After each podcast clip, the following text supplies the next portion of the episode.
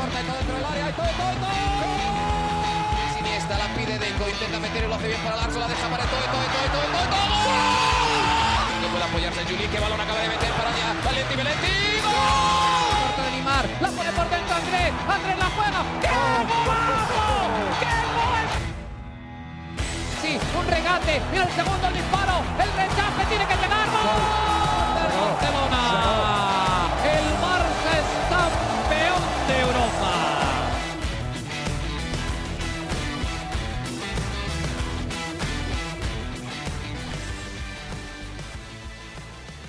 Hola amigos de ADN Barça, bienvenidos a una nueva edición de nuestro podcast. Cada vez se acerca más el comienzo de la temporada, por fin se acerca el fútbol y aquí estamos nuevamente con todos ustedes, como siempre junto a Mariana Guzmán directamente desde Barcelona para hablar del Fútbol Club Barcelona, por supuesto. Mariana, ¿cómo estás? Falta poco para que llegue ya el comienzo de la temporada y ya el Barça está ya en España, ¿no? Ahora los tienes tú cerca, ya los tuve por acá alrededor de un mes, un poquito menos de un mes y ya te los devolvía, ya los tienes cerquita para ti. Hola Alejandro, claro que sí, comenzamos la semana con este nuevo episodio Día de Barça y finalmente vuelvo a tener al Fútbol Club Barcelona más cerca. Llegaron el día de ayer después de ese partido en la ciudad de Nueva York, directo a la ciudad deportiva. Y nada, tienen unos días libres por ahí. Por ejemplo, Lewandowski aprovechó para tomar, hacer un, un, viaje corto, pero la mayoría de los jugadores sacaron, salieron en sus carros de la, de la ciudad deportiva y, como bien lo acabas de decir, ya, ya todo se enrumba, ¿no? Para el inicio de la temporada tenemos este amistoso esta misma semana que tengo uh -huh. unas ganas locas de ir al, al Camp Nou y de disfrutar del, del Fútbol Club Barcelona. Así que bueno, viene este amistoso y, y, luego ya, ¿no? Las ganas de que comience la temporada más, más que nunca. Así que sí, muchas cosas que comentar porque además hubo presentación, hubo actividad económica con las palancas. Sí. Así que hay muchas cosas que comentar en el episodio de hoy de ADN Barça. Sí, ese amistoso que menciona Mariana es el Joan Gamper, que se va a jugar este domingo ante el Pumas de México, los Pumas de la UNAM. Y además el viernes 5 de agosto también está otro acto importante, ¿no? Ahí en el Camp Nou, que es la presentación de Robert Lewandowski ya ante el público en Barcelona, otro de los temas que van a estar siendo tendencia esta semana. Por supuesto, la presentación del polaco, que tuvo su pequeño acto acá en el Barça Academy en Miami, pero que por supuesto va a tener ahora una presentación que se merece, la presentación que se merece allá en el Camp Nou, el actual bota de oro europeo. Pero quiero empezar antes de hablar de, de, de fútbol como tal, de los amistosos, de la gira en los Estados Unidos, de todo esto que hemos venido conversando en estos episodios de ADN Barça. Quiero hablar sobre esa palanca económica, la tercera ya, ¿no? Activada por Joan Laporta y la directiva del Barça. Cuéntanos un poco de qué se trata. ¿Quiénes son los amigos de socios.com? Yo he visto a Messi por ahí antes con, con, con, esa gente, pero no sé realmente de qué se trata. Cuéntanos un poco. Sí, mira, Laporta anunció la mañana de hoy que el Barcelona llegó a un acuerdo con socios.com. Como lo acabas de decir, esto es para vender el 24.5% de Barça Studios. Esto es para siempre, no es por un, eh, no es un tiempo puntual, ¿no? Les va a vender okay. esta cantidad a cambio de 100 millones de euros.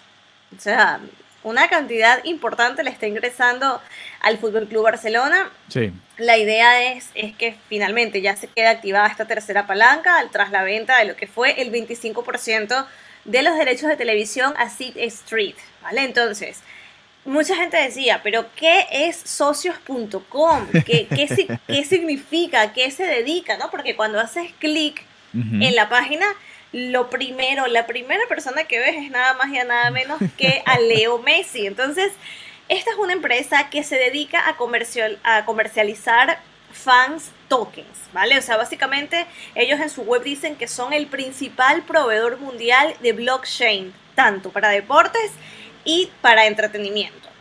¿Vale? Básicamente, ¿cuál es la idea? Es crear comunidades alrededor de diferentes clubes de, fútbol, ¿no? A nivel internacional uh -huh. y monetizar la participación de estos socios. Entonces, para las personas que no tienen ni idea qué es un fan tokens, también esto es todo como un nuevo mundo, ¿no? Sí, de, claro, claro. De posibilidades.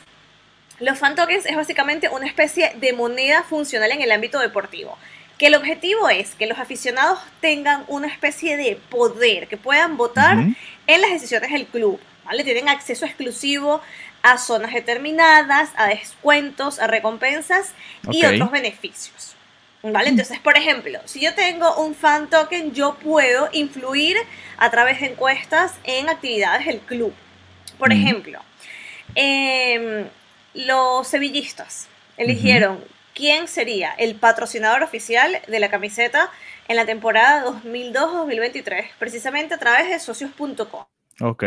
Básicamente, esto es una manera, Alejandro, de fidelizar al fanático de vamos a darle el poder al fanático de que sienta que puede tomar decisiones importantes y que es parte del equipo. Mientras tú más comprometido y más importante te sientas de cara a cualquier equipo, cualquier organización, también tienes más voluntad de invertir en él. ¿no? no es lo mismo que a ti te consulten, oye Alejandro, ¿tú estás de acuerdo con la vuelta de Leo Messi? Oye, sí, ahora se toma en cuenta mi opinión. Yo sí, por si acaso. Exactamente. Entonces, claro, ya eso te fideliza como, como fanático y también eso, bueno, es una oportunidad para vender diferentes planes, ¿no? Bueno, si, si tienes este, este beneficio, si pagas esto, tienes el beneficio de votar en esto. Mientras más inviertas, más relevantes son las decisiones que puedas tomar. A mí me parece, aunque es muy abstracto, me parece una manera brutal de vincular al fanático con, el, con la entidad. Entonces, si hay una disciplina, ¿no? Un área en la que se puede aprovechar muchísimo esto, es en el deporte. ¿Sabes? Porque el fanático, lógicamente, da todo por su equipo, quiere estar muy al corriente de las decisiones de su equipo y además quiere sentir escucha la palabra que uso, sentir que influyen las decisiones del equipo. Sí, no, y, vimos, por ejemplo, eh, hablando de este tema de las palancas, cuando se fue a votar, realmente fueron muy pocos votos, ¿no? Cuando ves el universo de, gente que sigue al Barça, para la, magnitud de la decisión que se estaba tomando en ese momento, y, veías los números y decías, no puede ser que, ni me acuerdo, eran menos de 10.000 creo, no puede ser que menos de 10.000 personas estén eh, definiendo el, futuro de todo un club que tiene un alcance, imagínate, mundial, mundial, y, afecta en muchas cosas. ¿no? Interesante esta alianza con socios.com, bueno, ahí la tienen. La tercera palanca además, que, bueno, ya prácticamente, y lo decía Laporta hoy en la presentación de Cundé, ellos suponen, y pongo, digo suponen porque así lo dijo él, que ya eh, han cumplido ¿no? con los reglamentos de la liga y que tienen ya la posibilidad de inscribir a todos y cada uno de los fichajes que han hecho en esta temporada baja, sin la necesidad por ahora de vender ni a Frankie de Jong ni a ninguno de los otros jugadores. No, obviamente sabemos que van a haber salidas, que puede salir también Frankie de Jong, Memphis Depay, son nombres que salen, que, suenan para que, puedan salir. Pero antes de todo eso, ya con estos movimientos que se han hecho, pues el Barça en teoría ya estaría listo para inscribir a todos esos jugadores, ¿no? Y algo que es clave es el giro de la historia que ha logrado darle la puerta a este mercado de fichajes. Porque con toda esta situación económica se pensaba que básicamente el Barcelona no iba a sacar absolutamente nada. Que era también comprometer lo que sería la próxima temporada. Porque, bueno, perfecto, quieres tener un equipo competente, que, que pueda de verdad competir a los grandes de Europa, pero no puedes fichar, entonces es como un círculo vicioso en el que es imposible que evoluciones. Y la porta logró, como dicen aquí, dar un golpe sobre la mesa, dar un golpe sobre la mesa, no solamente aquí en España, sino a nivel continental, a nivel europeo. Por eso tantas cosas se hablan desde Alemania, que, se ha criticado muchísimo al, al Fútbol Club Barcelona. Y si te pones a hacer una, un recuento, dos llegaron gratis, ¿no? Que sabemos que fueron Kessie y Christensen. Sí. ¿No? Y llegó Lewandowski, Rafinha y Kunde. Entonces, estos no llegaron gratis, aquí el club pasó por, por caja, ¿no? Y bueno, más de 150 millones fijos, bueno, 158 si tomas en cuenta la incorporación de Pablo Torre. sí, también, fichajes, claro. Exacto, es una, un dinero importante que clara, claramente solamente podemos entender toda esta situación partiendo de lo que ha sido las palancas económicas, ¿no? Estas negociaciones que ha sabido hacer Joan Laporta. Sí, no, es que realmente se ha movido bien, ¿no? Eh, la propia renovación de Dembélé también a la baja, que era uno de los objetivos de esta de este verano, si se llegaba a un acuerdo con Dembélé que fuese dentro de los términos que quería el club y bueno, se logró también. Y, y ahora lo que quería Xavi está prácticamente logrado, que es tener a dos jugadores por cada posición, a pesar de esta crisis que ya comentábamos en el Barça. Así que es, correcto lo que dices, tengo la misma precisión que tú, ¿no? Que, le lograron dar un vuelco total, porque la verdad es que yo no tenía realmente ningún tipo de expectativa en que se lograran este tipo de fichaje, ¿no? Son seis jugadores de, muy alta calidad que o se mantuvieron en el Barça o vienen al Barça ahora a reforzar. Así que eh, realmente la plantilla está eh, ha sufrido un vuelco. Se decía mucho en, mayo, bien, o viene un vuelco del aporte. Yo decía, bueno, sí, está bien, pero eh, vamos a ver qué tanto pueden hacer, ¿no? Realmente, y, de quién pueden salir. Todavía, de hecho, hay muchos casos que, se están definiendo. Eh, uno, por ejemplo, como el propio Pjanic, pareciera que, le gusta a Xavi y ahora no saben si, se va a quedar o no se va a quedar, si se va a volver a rebajar el, el, sueldo o no. hay muchos casos todavía por, por definir, pero la verdad es que la plantilla que han armado es, es espectacular y ahora Xavi eh, sí se le puede exigir títulos, ¿no? Ya ese será un, episodio quizás para después del Gamper de cara a la temporada, ¿no? Que se le puede exigir a Xavi.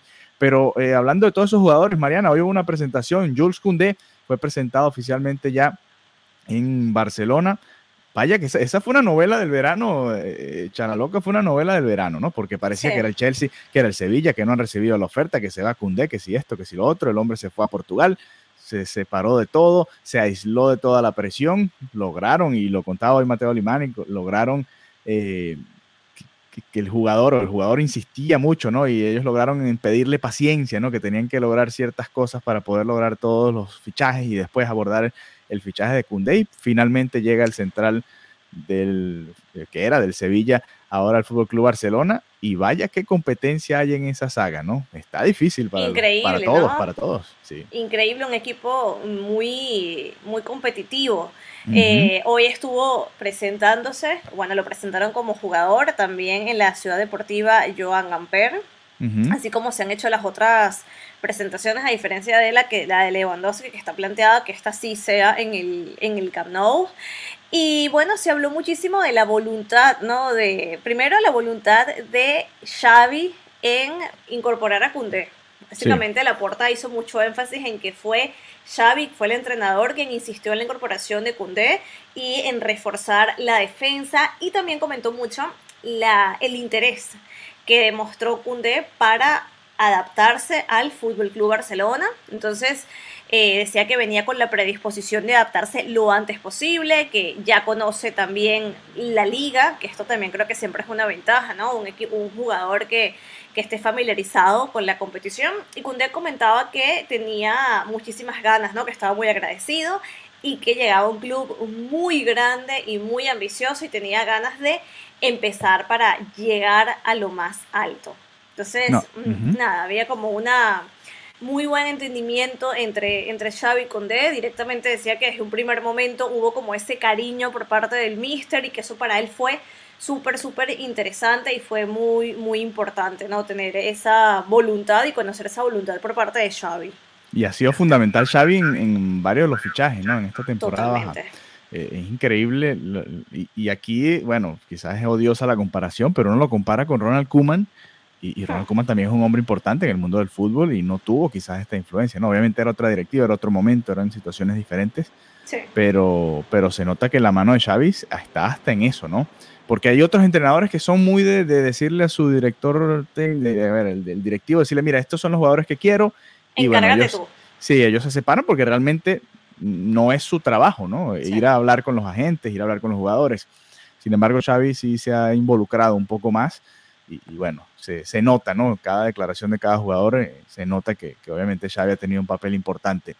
Eh, bueno, Sin duda, ha sido un diferencial, ¿no? Ha sido un diferencial para que los jugadores decidan eh, venir a Barcelona, venir al, al Fútbol Club Barcelona, y yo creo que lo clave ha sido plantearles un proyecto de equipo, que al final el equipo puede estar en un mejor o peor momento, pero cuando tienes un entrenador con una idea muy clara y te hace ver que tú puedes ser determinante y relevante por tus talentos ¿no? y por tus capacidades para este equipo, yo creo que eso motiva muchísimo y creo que eso es lo que Xavi ha sabido hacer de una manera muy, muy inteligente. Entonces, tienes toda la razón, no es parte de sus competencias ni de sus obligaciones como entrenador, pero cómo suma que tenga esas habilidades.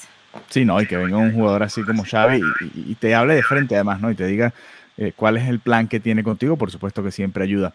Eh, muchos defensores, ¿no? Ahora en, la saga, a ver cómo, los maneja Xavi. Cundé sabemos que viene con ciertas molestias, no sabemos si va a llegar a los primeros partidos de la temporada, pero teniéndolos a todos sanos sería Cundé, Araujo, eh, Christensen, Piqué, Eric García, cinco centrales al menos eh, como opciones ahí para, para Xavi. Y bueno, sabemos que han utilizado a Frenkie de Jong también en esa posición en esta pretemporada y veremos qué sucede con, con el jugador de Países Bajos, pero son, son bastantes opciones y por eso se rumoraba mucho el que el Barça quizás jugara en ciertos partidos con tres defensas, ¿no? Tres atrás.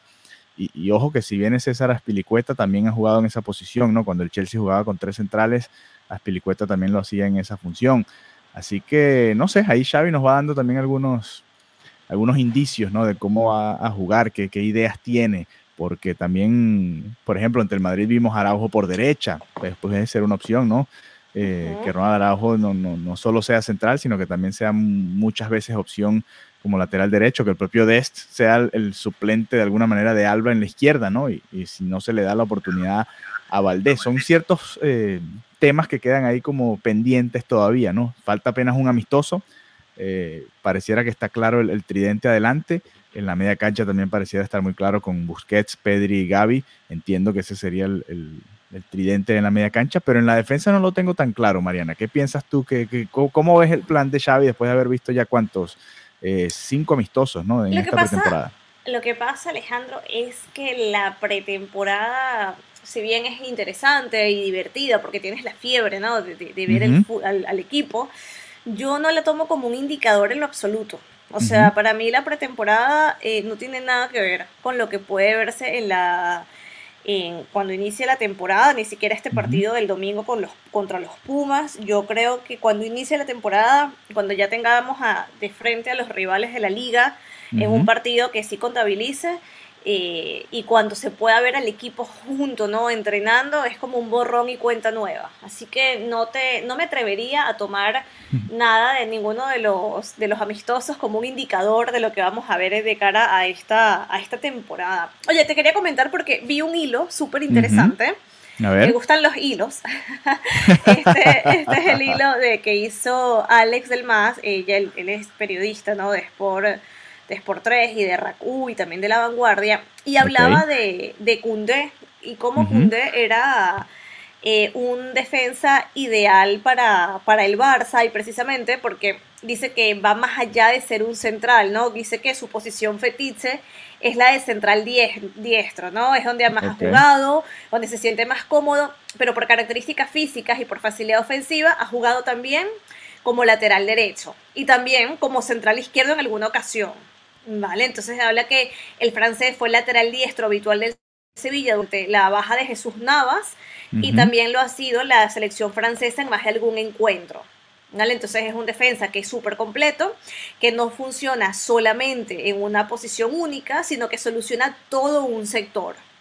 De hecho, comparte un mapa posicional de la temporada y ves que básicamente de verdad es capaz de moverse por todo el área. Entonces es súper rápido, es potente para gestionar espacios y siempre se sitúa por delante de línea defensiva para incitar a sus compañeros a subir, aun cuando el equipo no tiene el balón. Entonces, claro, cuando, ves, cuando leo este análisis y veo lo, lo, amplio, ¿no? Y lo que puede hacer con Xavi, al mismo tiempo es una fortaleza, pero tampoco me siento decirte, no, es que vamos a ver en el equipo esto, porque hay mucho con qué jugar, ¿no? Y, cuando tienes un jugador con este perfil, puedes también hacer como muchos experimentos. Entonces, como lo decimos, son eh, inconvenientes gratos que tendrá Xavi en esta temporada, ¿no?